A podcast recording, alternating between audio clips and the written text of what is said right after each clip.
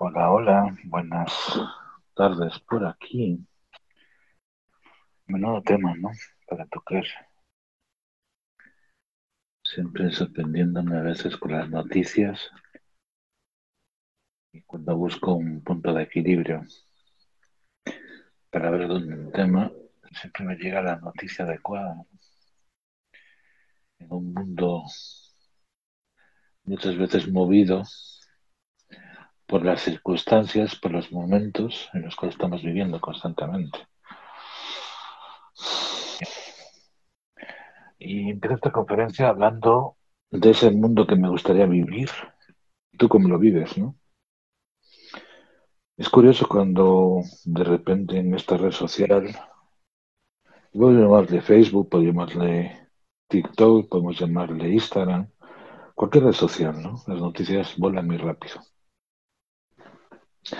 Y de repente una persona de un contacto que tengo me llega un mensaje, ¿no? De algo que pasó en Estados Unidos. Y a veces me sorprendo, ¿no? Cuando me llegan ese tipo de mensajes, porque me hacen reflexionar.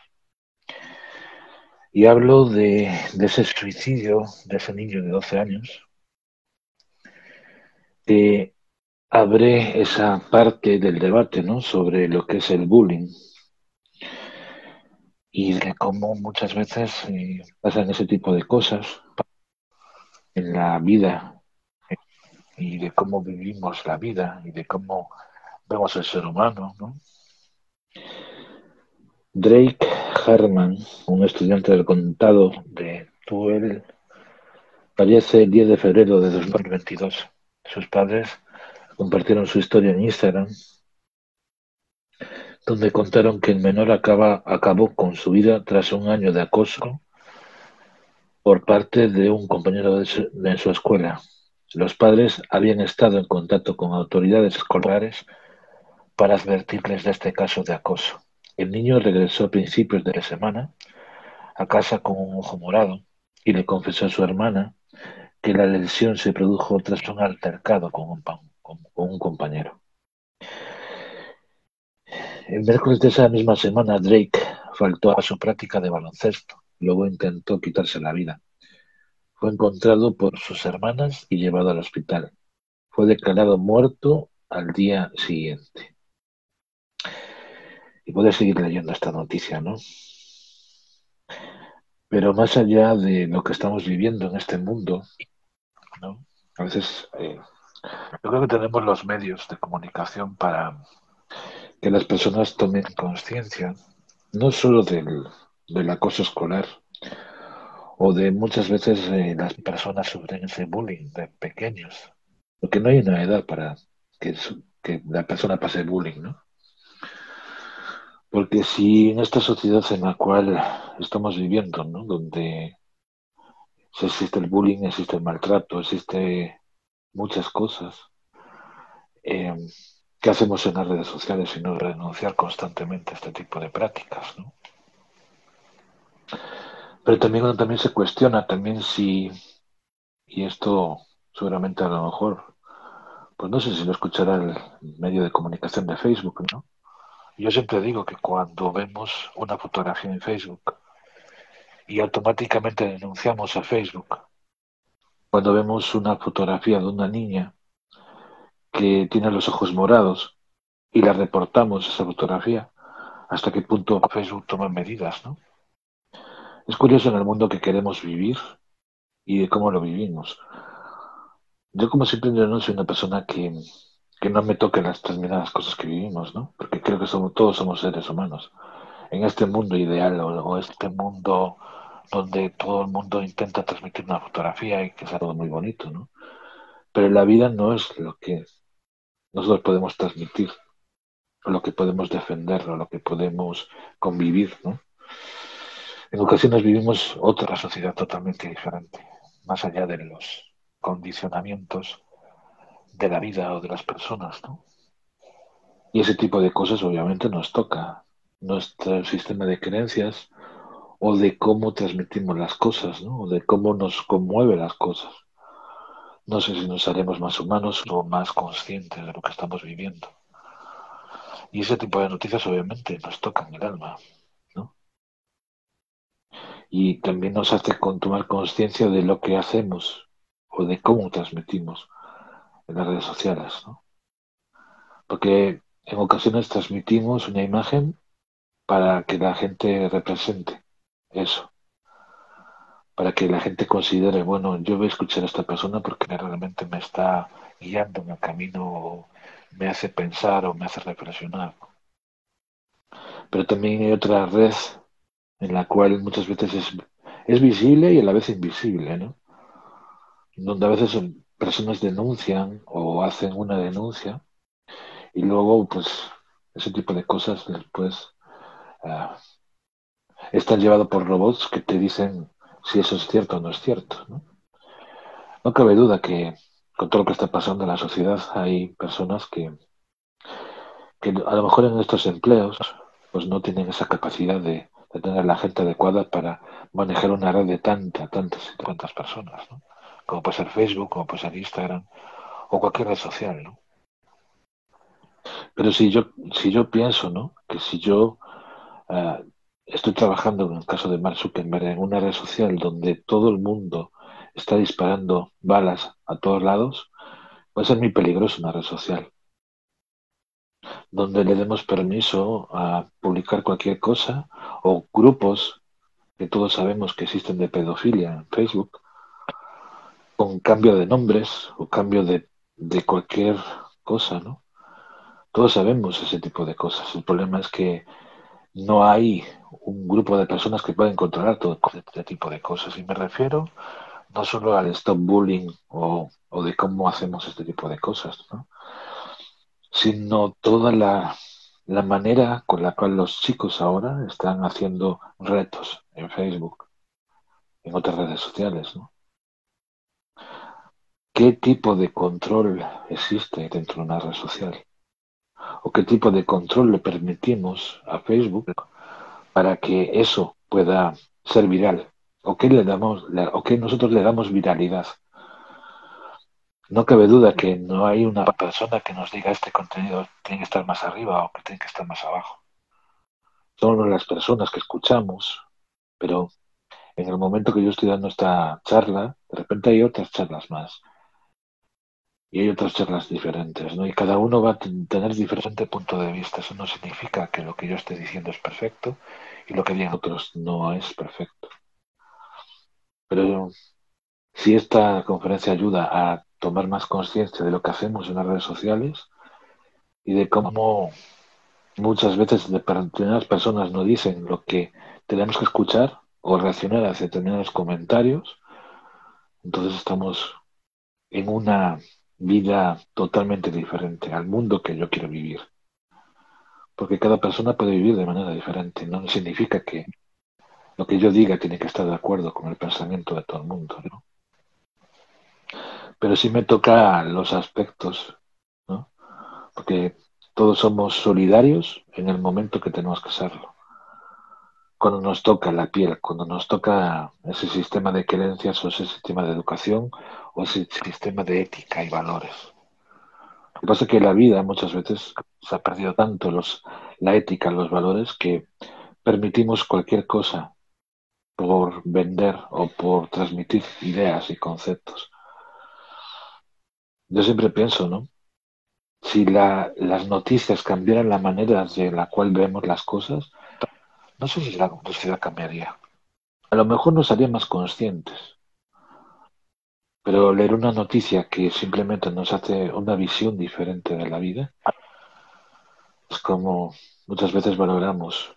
¿no? Si no existieran los grupos, si no existieran las agrupaciones, los clubs, donde defienden una idea, ¿no? donde un grupo de personas se apoyan entre ellas a cambiar la, los aspectos en una sociedad inversa, en el miedo, en la seguridad, en un sistema de creencias que muchas veces nos toca directamente a nuestro corazón. Y nuestro corazón siempre está latiendo, pero hay momentos que una persona cuando ve ese tipo de prácticas, o ese tipo de comentarios, o ese tipo de, de indignación, pues muchas veces nos toca el alma, ¿no?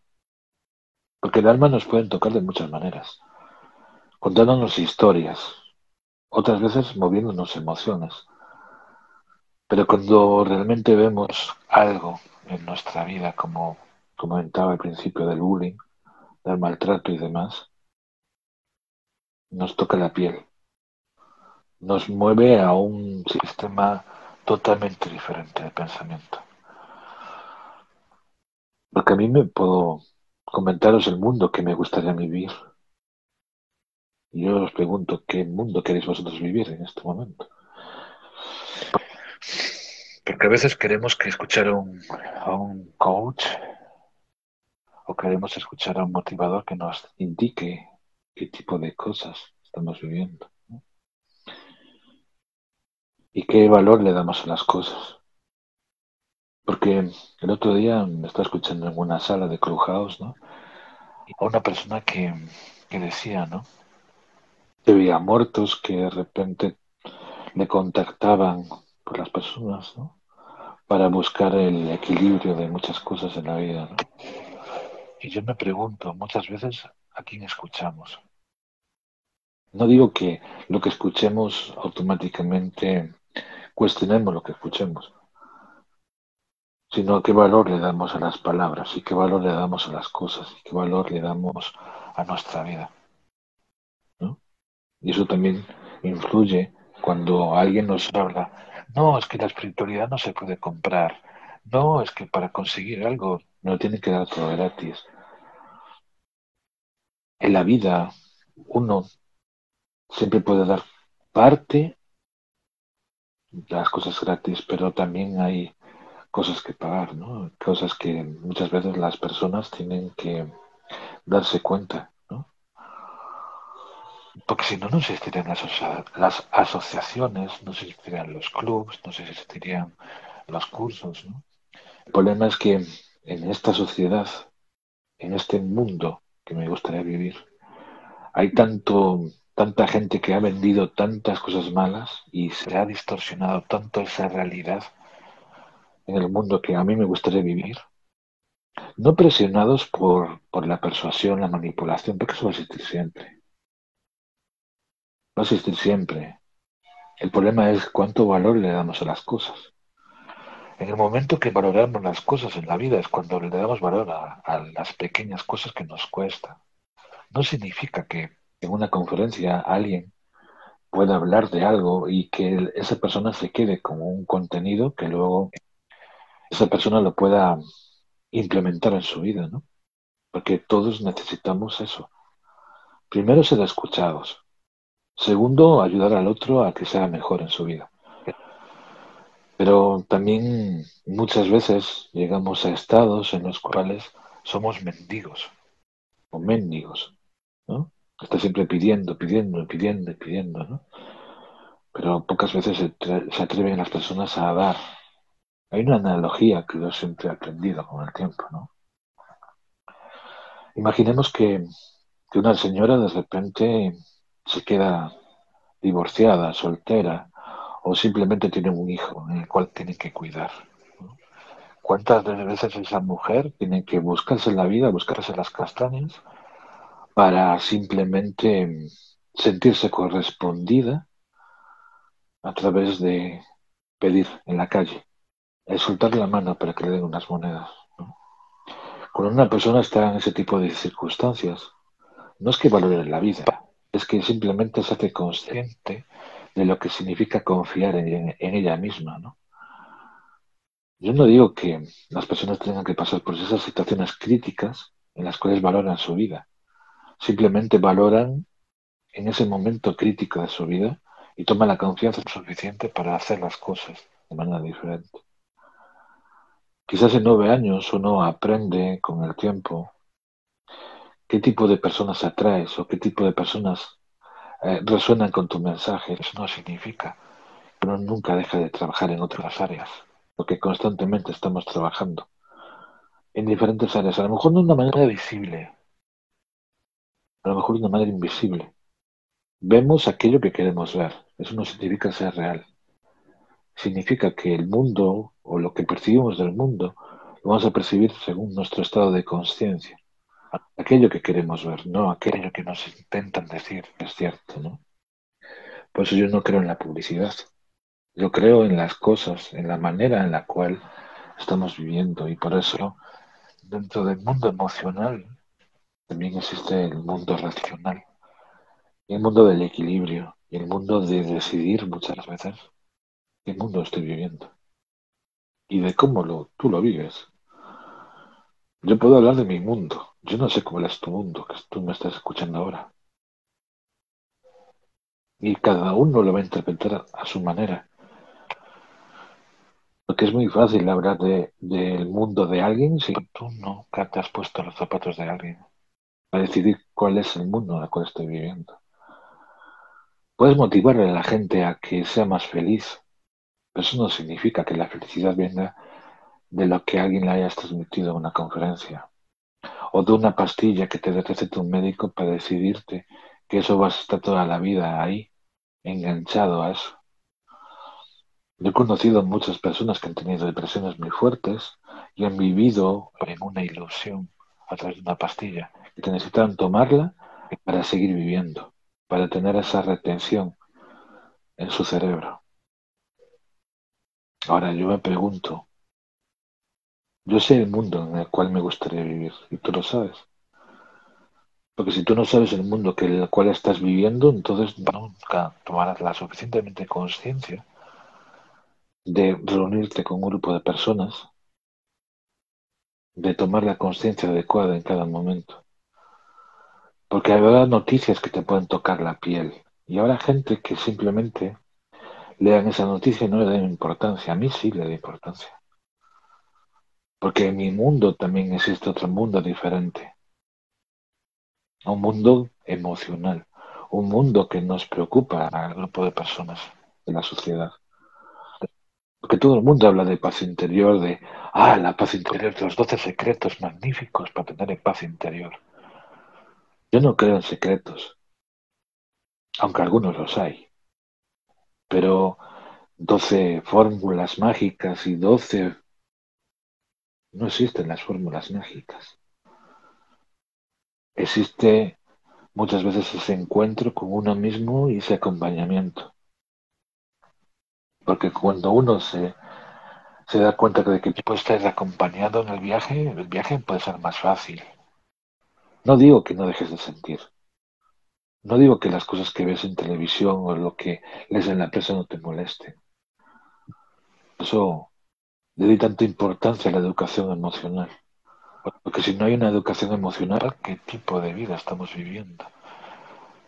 ¿Contra todos contra todos o, el mundo está muchas veces cambiando eso? ¿no? Porque imaginaos si los colegios pasan ese tipo de cosas, imaginemos cómo va a ser el mundo dentro de unos años. Quizás sea muy visionario o tenga la capacidad de ver cosas que a lo mejor no que algunas personas no se paran a pensar, ¿no? Pero si en este momento, donde todo el mundo está hablando del liderazgo, todo el mundo está intentando transmitir, hey, soy el líder, sígueme, hey, estoy aquí, ¿no? No digo que ese liderazgo sea ese. El liderazgo depende de cómo lo entiendas. Porque el mundo, el mundo en el cual me gustaría vivir es un mundo tranquilo, reposado. Y todo el mundo pudiera vivir desde el punto de equilibrio entre lo que hace, lo que dice y lo que siente. Sería un mundo totalmente adecuado a que no haya sufrimiento, a que no haya mentiras. Pero como ahí decía una vez Manu Chao, ¿no? Vivimos en esa sociedad de mentiras. Porque el show tiene que continuar. El problema es cuántas veces le damos la música a nuestras palabras. El show tiene que continuar. El problema es que show estamos armando en una sociedad inmersa cada día en el miedo y la inseguridad, en el que si tú no vales no sirves, en el que si tú no compras mi curso no vas a hacer nada en la vida, en el que tú si no eres una persona empoderada no vas a servir. No digo que tengamos todos esos sesgos cognitivos, todos los tenemos. hasta la gente muchas veces cuando se enoja en unas redes porque algo tiene que cambiar en ella misma. Yo como siempre digo, habrá cosas que personas resuenen con lo que digo y habrá gente que se enoje con lo que digo. Porque a lo mejor nunca se paró el tiempo de escuchar toda una conferencia. Porque nos quedamos con la parte del final, no con la parte del principio. El problema es, ¿tenemos la suficientemente capacidad para entender el proceso del ser humano? Sin cuestionarnos lo que escuchamos, sin cuestionar al otro, sin decir yo tengo la razón y tú no la tienes. Porque entonces cambiaríamos toda la perspectiva de un país. O de un país, o a lo mejor de nosotros mismos, de cómo nos relacionamos con los demás. Sin egos, sin etiquetas. Es muy bonito poner etiquetas a algo. Compramos en China y de repente lo vendemos en España y le ponemos una marca. O simplemente etiquetamos a una persona porque tiene tal vestido y entonces, ah, lo voy a apreciar en mi vida porque tiene tal vestido, ¿no? Cuestionamos a la gente por su manera de vestir, por su manera de actuar. Entonces estamos siempre etiquetados por un mundo que a lo mejor no es el mundo que queremos vivir, es el mundo que queremos o entendemos. Por eso cuando yo le pregunto a alguien qué mundo quieres vivir, a veces a las personas no saben lo que quieren vivir. Porque nunca se han parado a pensar, bueno, mi vida está aquí. Y a mí me encantaría o me gustaría, ¿no? Que alguien me, guíe en el camino. Bueno, Nadie te va a guiar en el camino si tú te das permiso para preguntar a la gente en qué lugar estás, en qué lugar quieres estar dentro de un tiempo. No te digo de dos años, de tres años, de cuatro años. Bueno, eso se lo deja a los emprendedores. No, eso no significa que todos no podemos ser emprendedores en la vida, porque creo que todos y cada uno de nosotros estamos viviendo, algunos luchando en la vida, otros simplemente dándonos cuenta de que la vida muchas veces nos confronta a vivir determinadas situaciones y valorar aquello que tenemos, no aquello que nos falta. Porque a veces pensamos que lo que nos falta es aquello que necesitamos constantemente en nuestra vida, pero no valoramos nuestra vida, porque nunca nos paramos a pensar lo que tenemos. Porque por eso siempre todo el mundo dice ser para tener y, hacer, ¿no?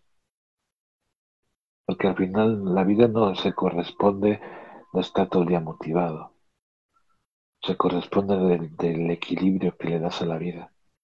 De parar un momento y preguntarte, bueno, he vivido esto, he leído esta noticia y qué, qué, qué tipo de experiencia me transmite para mejorar o ayudar a otros. Eso es lo que se llama emprender, el viaje emprender el viaje, el, tomar conciencia de la vida, ¿no? De no buscar a veces un mensaje para que todo sea copiado de otros, ¿no? Yo creo que los grandes visionarios para la gente que, que analizan la vida y, va buscando ser innovador, siempre busca algo que las personas necesitan en cada momento. Lo que pasa es que Muchas personas no saben escuchar a las personas. ¿Qué pasaría si vemos esa noticia, no? Y cómo un grupo de personas a lo mejor pueden hacer algo para que eso no pase en una sociedad. No digo que se vaya a cambiar la sociedad completamente. Vimos ese tipo de circunstancias, de bullying, de maltratos y demás, algo tiene que cambiar la sociedad, ¿no? ¿O cómo hacemos para que esa sociedad cambie? Yo en otras conferencias hablaba de un publicista que dejó de ser publicista para trabajar más otro tipo de, equilibrios, otro tipo de campañas publicitarias. ¿no? Y yo aprendí muchísimo de esa persona en esos libros. Porque al final no es lo que nos intentan decir en la publicidad, en, el cine, con las películas, los documentales, ¿no? sino de cómo a veces de lo que leemos interpretamos nuestro mundo.